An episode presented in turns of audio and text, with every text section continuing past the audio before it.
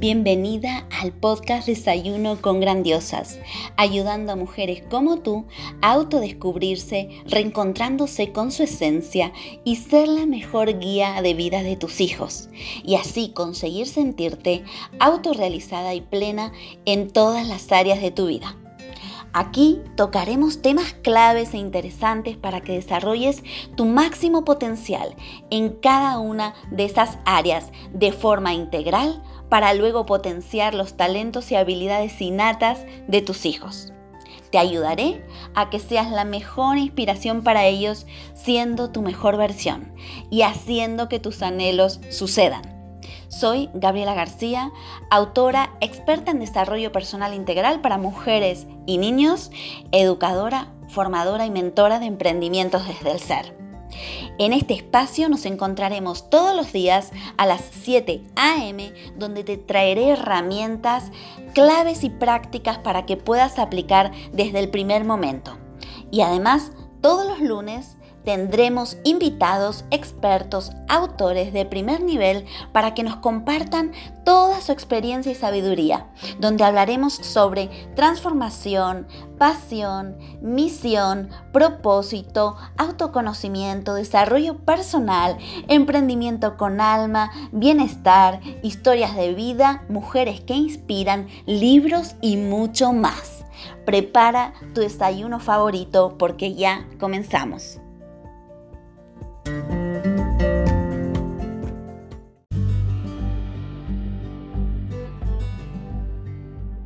Y antes de comenzar con este episodio, déjame que te pregunte, ¿dudas a veces si estás haciendo un buen trabajo con tus hijos? ¿A veces piensas que has perdido el control de tu vida? Si tus respuestas han sido sí, no te preocupes, es la respuesta más común en este día a día de aprender con nuestros hijos. Te presento mi libro La mejor coach para tus hijos eres tú con el cual te ayudo en todas tus inquietudes como madre, pero sobre todo como mujer donde dispones de 33 herramientas claras y aplicables que transformarán tu vida y la de tu familia, además de un apartado exclusivo de autoconocimiento para ti.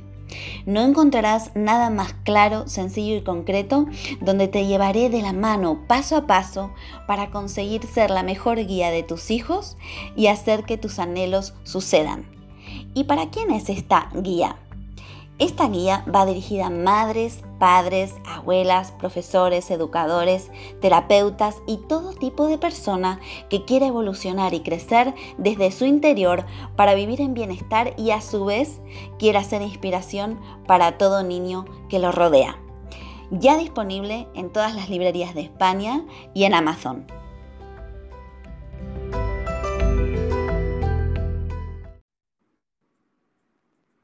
Hola Isabel, ¿cómo estás? Muy buenos días Gaby, ¿cómo estás? Un placer saludarte. El placer es mío de tenerte aquí y bueno, que toda nuestra audiencia pueda, pueda tenerte, pueda escucharte. Y quiero preguntarte, ¿desde dónde nos hablas en este momento? Bueno, pues ante todo, muchísimas gracias por invitarme a charlar contigo. De verdad, pues es, es un placer para mí poder contar mi experiencia.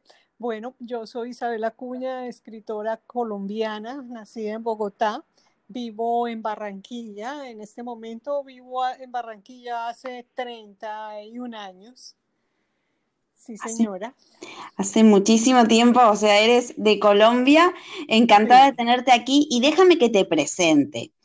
Isabel Acuña es escritora colombiana, es Amazon bestseller con novelas como De vuelta a tu amor, Entre el valle y las sombras, Hermosa locura, Perdido en tu piel, hay más, y también ha publicado con editorial Planeta. Pero ante todo ello, que es maravilloso, Isabel estudió, mm, que ahora mismo lo va a contar ella, ¿no? Bacteriología, que bueno, ha sido una carrera que ejercitó por más de 15 años. Y ella viene aquí hoy a, eh, compartirnos generosamente su historia porque es una inspiración, ¿no? Nos inspira a todas nosotras para poder seguir, ¿no? Los, los anhelos de, nuestra alma y ella es un ejemplo. Así que me encantaría que nos compartas tu, historia de vida antes de, de escribir, ¿no? Que comencemos por ahí, Isabel, si te parece bien. Claro que sí. Bueno, yo, eh, como te dije, nací en Bogotá, hice mi carrera, estudié mi carrera profesional eh, en una universidad en la capital del país. Y eh, cuando ya me gradué y empecé a laborar, me casé y a mi esposo lo trasladaron para acá, para Barranquilla, e inicié mi, mi vida laboral aquí en Barranquilla, tuve mis hijos y trabajé en esta profesión, es una profesión muy hermosa. Trabajé 15 años eh, dedicada a la bacteriología, pero yo toda mi vida he sido una mujer lectora. Yo soy lectora desde que era una niña. Yo, mi vida han sido los libros, siempre. Si tú, mi familia, los recuerdos que ellos tienen de mí en mi niñez y en mi adolescencia, ellos siempre me relacionan leyendo un libro. En todos los lugares siempre Cristina estaba leyendo, un libro. Esa es la imagen que tiene mi familia de, de mi niñez y de mi adolescencia. Pues obviamente cuando me casé las responsabilidades de los hijos me alejaron un poquito de la lectura, pero no, de todas formas yo siempre sacaba mi tiempo para leer.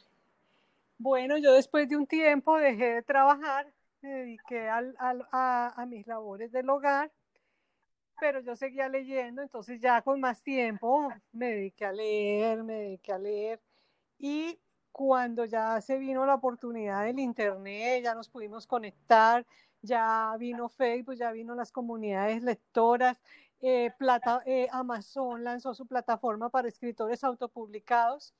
Entonces eh, ya vi la oportunidad de pronto de empezar a hacer mis pinitos en la escritura. ¿Y cuándo fue ese momento que has dicho, este es el momento de, comenzar, de, animarme, ¿no? De dar el paso este, porque tú sabes que, me imagino que te habrá pasado a ti también, esos miedos que te rondan en la cabeza, que no sabes si dar el paso o no. No sé si te ha sucedido. Sí, claro que sí. Mira, yo digo que el detonante mío para la escritura eh, fue una situación familiar. Eh, mi padre, mi padre empezó a sufrir, padeció la enfermedad de Alzheimer. Entonces era, pues yo era responsable del cuidado, he sido responsable del cuidado de mis papás porque mis otros hermanos viven fuera de la ciudad. Mis papás se vinieron a vivir acá cuando mi, mi mamá decidió, cuando mi papá se enfermó, entonces siempre como que ese, ese paso eh, ver a mi papá deteriorarse, una persona tan inteligente, tan talentosa, pues mm, pienso que eh, la única manera que yo encontré como de evadir esa situación fue escribiendo. Yo empecé escribiendo cuentos, me acuerdo que empecé escribiendo cuentos y un día terminé de leer una novela y dije, ay no, yo soy, yo pienso que soy capaz de escribir una novela mejor que lo que acabo de leer, dije, dije yo. Mira, decirlo y hacerlo para, tú puedes decirlo y tener el impulso, pero hacerlo ya es un trecho bastante grande y accidentado. Entonces yo dije, bueno, empecé, pero no, olvídate, yo dije, yo tengo que prepararme, eso no puedo yo no sentarme en el computador y mirar a ver qué escribo, no, no, no. Por más lectura que tú tengas, por más bagaje de lector que tú tengas, tienes que dominar unas técnicas. Entonces yo Pero no te has dado por vencida. Ahí no te has dado por vencida. Para nada. Ya estaba la semilla, ya estaba el inicio, el deseo de hacer algo. Entonces, ¿qué hice yo? Pues prepararme. Prepararme, contraté un, un coach literario con una poeta argentina y con ella empecé yo a estudiar. Y con ella empecé yo a hacer mi, a, a hacer mi primera novela. Entonces yo escribía los capítulos, se los mandaba a ella, ella me decía, esto está bien, entonces ahí logré sacar yo un primer borrador, porque ni siquiera era la novela, logré un borrador. Entonces al año siguiente aquí en mi ciudad, yo todavía inquieta, había un taller literario que se llama José Félix Mayor, que es auspiciado por el Ministerio de Cultura. Dije, voy a entrar al taller, era los sábados todas las tardes, me fui, feliz y encantada de la vida, duré dos años en el taller, guardé la novela en el computador. Cuando ya después yo de un año de estar en el taller, volví a mirar la novela, pues claro, me di cuenta ya con más lectura, más bagaje, más eh, crítica, ya dije, no, aquí a esta novela hay que corregirle esto, hacerle esto, y así duré yo para poder sacar mi primer manuscrito, fueron tres años. Y entonces ya dije, no, ya está lista para publicarla. Bueno, yo dije, voy a publicar mi primera novela, toda emocionada, pero yo no tenía como muchas expectativas de que fuera a ser alguien conocido ni nada por el estilo. Yo publiqué y dije, voy a aprovecho que voy a Estados Unidos y me traigo unos libros en papel para tener aquí en mi biblioteca para mi mamá, mi amiga, mi hermana y ya. Bueno, y publiqué y cuando menos empiezo yo a ver que la novela empieza a subir en los rankings, a subir en los rankings y empieza la gente a interesarse, ¿quién es esta señora? ¿Quién es? ¿Quién es? ¿Quién es? Y me empiezan a contactar de los diferentes blogs, a preguntarme por la novela, entonces ya vi que, que había sacado un producto que, que, podía tener, eh, que podía tener la oportunidad y, y, y así empecé, imagínate.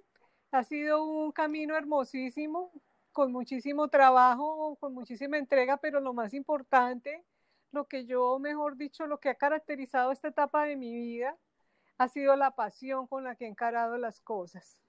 Disfruto lo que hago.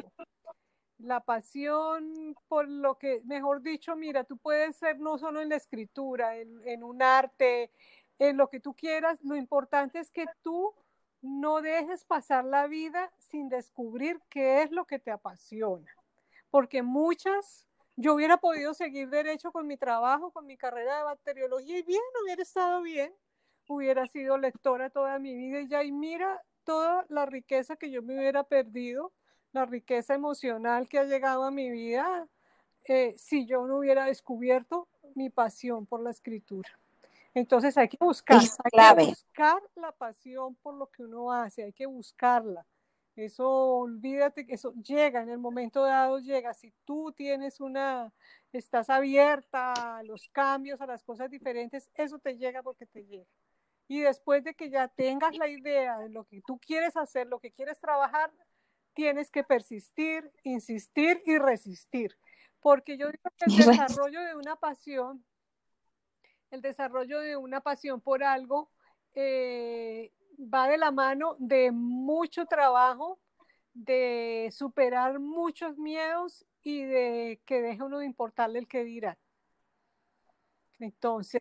Qué palabras tan sabias que nos estás compartiendo, porque es que es tal cual, y es sobre todo lo, que dices tú, ¿no? La disciplina, el persistir, eh, pero te arrastra la pasión interior, ¿no? Sí, sí, el amor por lo que tú haces. Si tú descubres el amor por lo que estás haciendo, tú descubres tu pasión. Yo digo que eso, eh, y eso, y eso yo lo digo en todos lados. El mayor regalo que Dios ha dado, que Dios me ha podido dar eh, a mi vida, en esta etapa de mi vida, ya yo ya es que yo empecé a escribir a los 47 años. Yo empecé a escribir hace 10 años. Y entonces el mayor regalo que Dios me ha dado en la vida es este, eh, en esta etapa de mi vida, porque han sido muchos los regalos que Él me ha dado indudablemente, pero en esta etapa de mi vida, mira, me llegó en el momento preciso, en el momento en que lo necesitaba. Cuando yo iba a empezar a atravesar, es como si Dios hubiera marcado mi camino y hubiera dicho, oye, esta mujer va a atravesar por ciertas cosas donde va a necesitar esto. Vamos a hacer que desarrolle eso.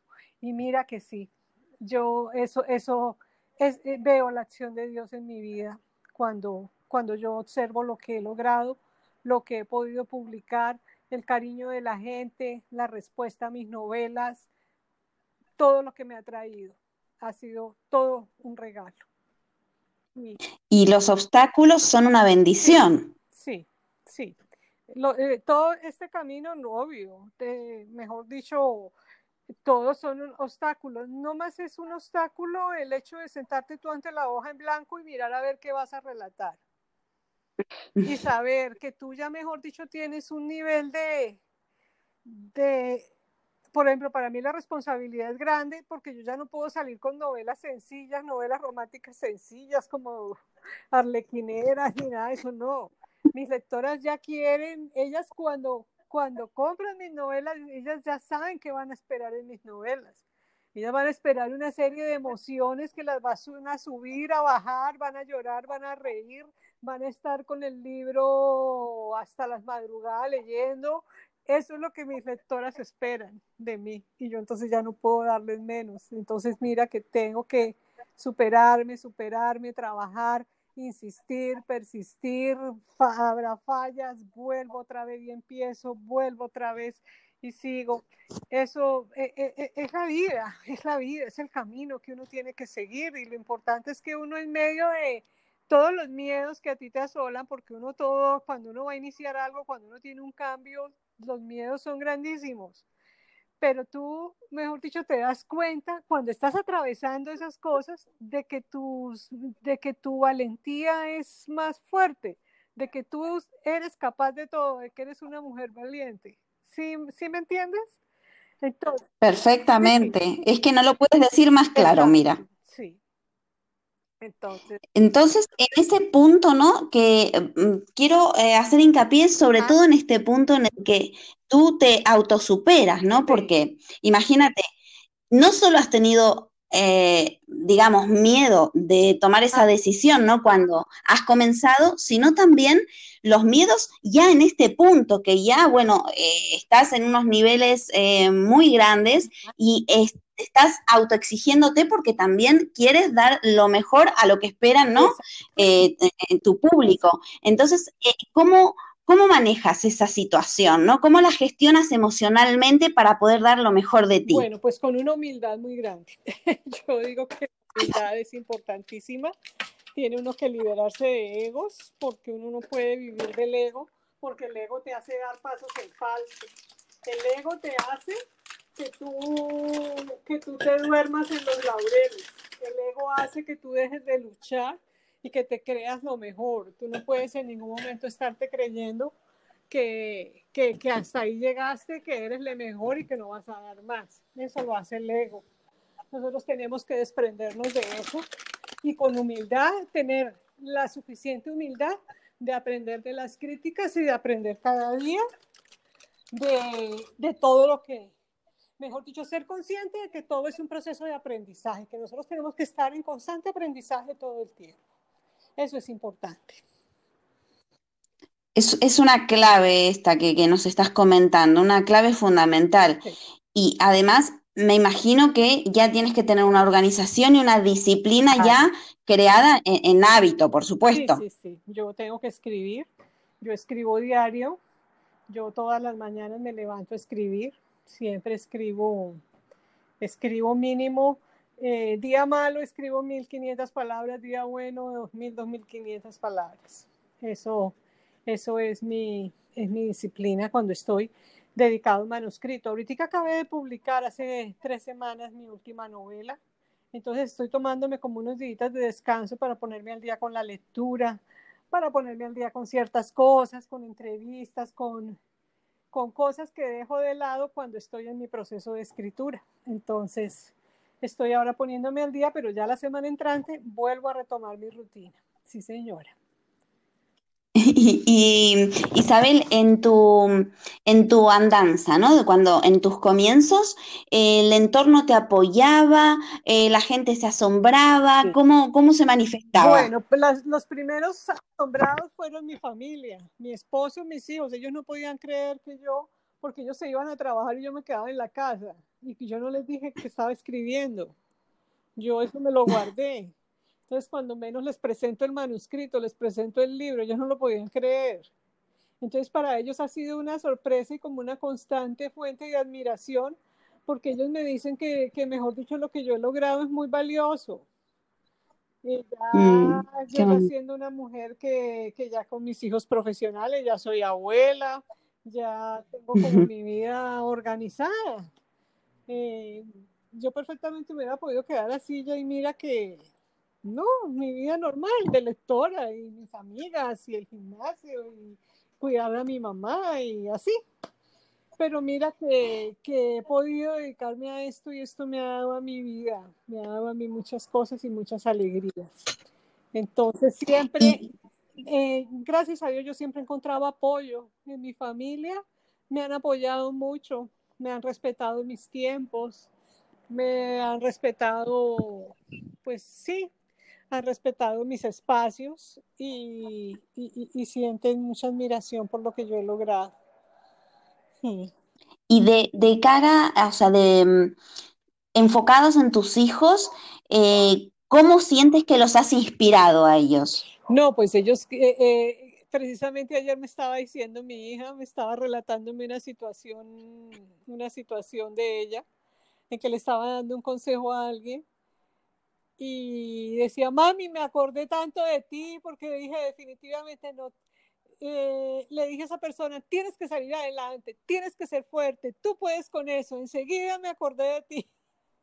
Mami, soy igualita a ti, me dijo ella. Yo, claro, mami, es que es el ejemplo porque, porque yo pues a ellos los vivo impulsando, no los dejo nunca caer en victimismos porque eso me parece terrible. Siempre trato mm. como de, de que no, o sea, hay un problema, busque la solución ellos están acostumbrados, ellos en mí encuentran eso, entonces ellos no pueden venir a mí eh, con los 20 mil lamentos porque conmigo no, conmigo no funciona.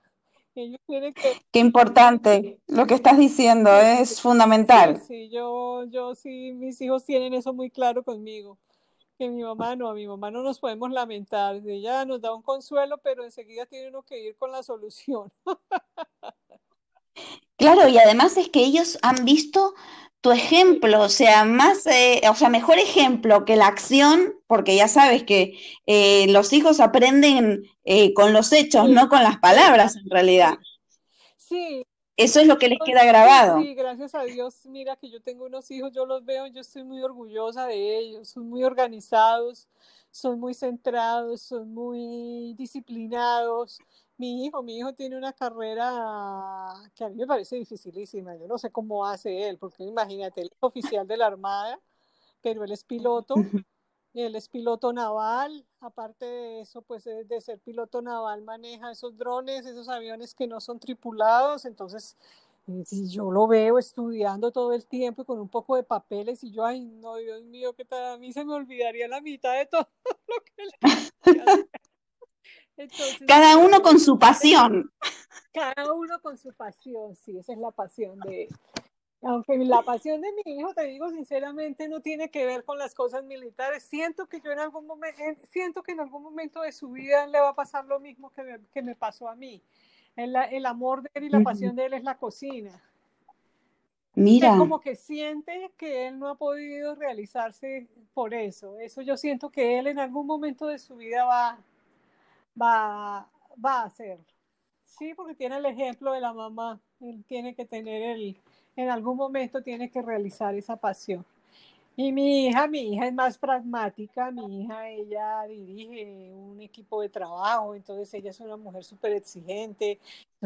Dios mío, yo quería hijos súper exigentes, con su entorno muy muy, no, no, no, son motivos de orgullo mis dos hijos. Sí, vivo muy agradecida con la vida por, por la calidad de hijos que tengo.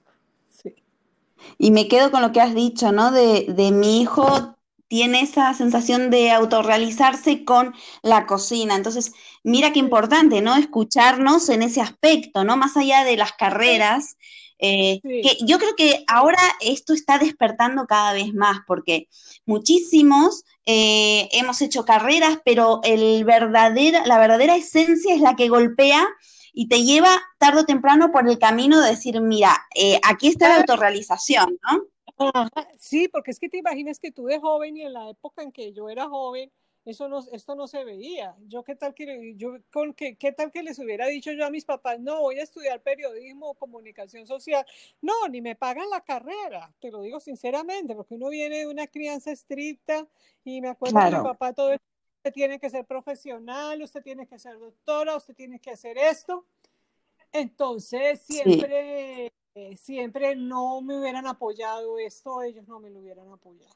No, y además era lo que ellos, a lo que ellos le, inculcaron, no lo que mejor supieron hacer, digamos. Exactamente, sí, era lo que ellos sabían hacer, uno no puede tampoco juzgar, eran, eran otras épocas y eran otras crianzas. Hoy en día es lo que yo les digo a mis hijos, ustedes tienen un mundo, el mundo a sus pies, para ustedes el mundo es pequeño, ya uno ve que ellos viajan sin problema. Cuando uno era joven, uno moverse a otra ciudad, eso era, era un proceso. Hoy claro. ya sale un otro país sin mayor problema. O nos comunicamos como ahora tú y yo, mira. Como ahora, exacto. Antes no, no teníamos todos estos avances, que a la larga yo pienso que esto a mí me ayudó mucho para poder definir mi camino los avances tecnológicos, indudablemente. Sí. Y para ir terminando, Isabel, em, ¿qué mensaje nos darías a toda nuestra audiencia, esas mujeres maravillosas que nos están escuchando ahora? Eh, ¿Qué les puedes decir si eh, están pensando en eh, cómo cumplir su anhelo, em, de qué manera comenzar, cómo trascender ahí sus miedos? ¿Qué les, qué, les puedes decir desde tu experiencia? ante todo, dejar los miedos a un lado. Tener bien definido qué es lo que quieres hacer y si tú ya tienes definido qué es lo que quieres hacer, tienes que luchar por ello. Lucha, lucha por ello que en algún momento, en algún momento vas a poder surgir. Porque, las, porque el amor por lo que tú haces, eso trasciende. Si tú tienes amor por lo que tú haces, eso trasciende en un momento dado y puede llevarte a, al éxito en lo que tú en lo que tú vayas a, inspirarte o en lo que sea tu pasión. Entonces hay que insistir, hay que tener un método de estudio, hay que prepararse, porque no puede uno llegar, no, quiero ser, quiero ser escultora, pero entonces no, no, tú tienes que estudiar. Quiero ser pintora, pero nunca he cogido un pincel. No, no, no. Tienes que prepararte. La preparación es básica, la preparación es importante tienes que abrir tu corazón y abrir tu mente a nuevos conocimientos, eh, saber reaccionar a las críticas, tanto las positivas como las negativas. Eh, y de verdad, tú vas a encontrar gente muy generosa en el camino que te va a abrir muchas puertas, que te va a ayudar. Y uno siempre viendo lo mejor de la gente, la gente le entrega lo mejor a uno. Pues yo en eso soy una optimista de tiempo completo y, y pienso así de esa manera. Entonces pienso, pienso que hay que insistir, hay que persistir y hay que resistir. El desarrollo de una pasión es una carrera de resistencia, no de velocidad. Es, mm. Tienes que resistir esto. Eh, yo, yo es lo que le digo a los escritores jóvenes, a los que empiezan, porque entran un poco de gente y escriben, pero se desilusionan cuando no encuentran los resultados en un primer libro. Y no, esto es una mm. carrera de resistencia. Es el que más aguante, tienes que seguir insistiendo, tienes que seguir publicando, tienes que seguir preparándote. Eso es lo que hay que hacer, que en algún momento te llega llega el éxito.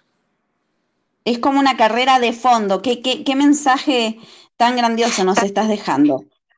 Sí, sí, es una carrera de fondo y hay que, hay que hacerla, y hay que, y hay que lucharla, y hay que sudarla, y hay que prepararse, y hay que tener disciplina, y hay que tener perseverancia. Hay que perseverar en, en las actividades que se realicen. Isabel, y para ir terminando la última parte de la entrevista, eh, quiero preguntarte, no sé si será difícil o fácil esta pregunta, ¿cuál es tu libro favorito? Para que nos eh, compartas alguno, que tomemos nota. ¿Pero de, cuál? ¿De mi obra o de cualquier otro? De los que tú quieras, de los tuyos que nos puedas aconsejar o de alguien. Bueno, yo tengo, bueno, de mi escritor favorito indudablemente es Gabriel García Márquez y el, consejo de él es El amor en los tiempos del cólera, me parece una obra mm. y muy completa. Otro, otra escritora también que adoro es Isabel Allende. Y mm. El amante japonés es una hermosura. E Inés del alma mía también es otra hermosura. Eso es muy lindo. Y de mis libros, Encuentro, yo trabajo mucho en mis novelas, sobre todo las ambientadas en Colombia, enaltezco mucho la labor de la mujer latinoamericana, sus luchas, mm. su superación. Eh, tengo un libro muy interesante que se llama Entre el Valle y las Sombras, que trata sobre la reparación de las víctimas y sobre la superación del dolor y de las pérdidas.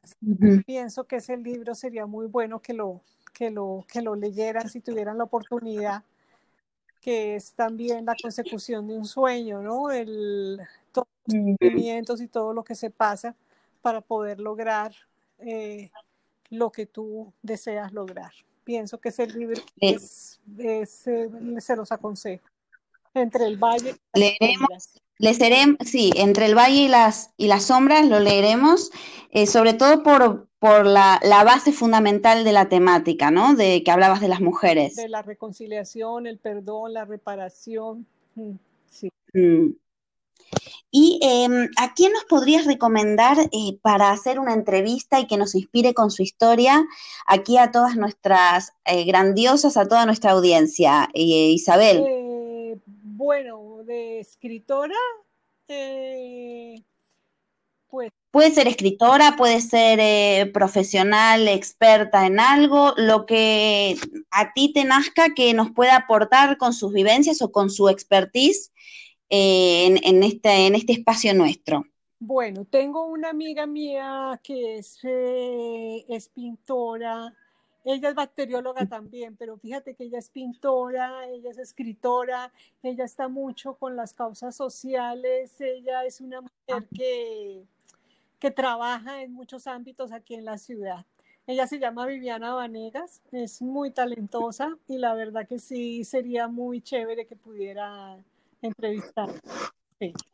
Pues encantada de tenerla, voy a estar aquí y bueno, luego sí me pasas el contacto de Viviana. Yo te paso. Y para ir finalizando, ¿cómo puede ubicarte la gente? Bueno, sabemos que tus libros los pueden conseguir en Amazon. Sí, en la plataforma eh, de Amazon. Sí. En la plataforma de Amazon, en unos días voy a tener una página web, ya la estoy adaptando. Yo pienso que ya en unos 10 días ya tengo la página web pero uh -huh. eh, tengo mi página de autor en la plataforma de Amazon, me pueden seguir en Instagram, en Twitter y en Facebook, Isakri Saku, y, y, y, no, ahí yo soy muy cercana a mis lectoras, soy muy cercana a la gente. Entonces yo contesto todos los mensajes, todo lo que quieran hablar. Estoy de eso, de eso doy fe, que eres muy cercana y eres un encanto de mujer. Muchísimas gracias. Muchísimas gracias. Isabel, muchísimas gracias por haber aceptado la invitación, por habernos compartido generosamente tu historia aquí en nuestro podcast Desayuno con Grandiosas y te deseo éxitos en todos tus próximos proyectos. Bueno, muchísimas, muchísimas gracias. De verdad, un placer haber conversado contigo. Espero que, que, las, que las diferentes oyentes disfruten de la charla. Eh, y te espero volver a reunirnos en otra oportunidad. Muchas gracias por haberme tenido en cuenta. Claro que sí, un abrazo grande, Isabel. Bueno, muchísimas gracias. Hasta luego, que estés muy bien.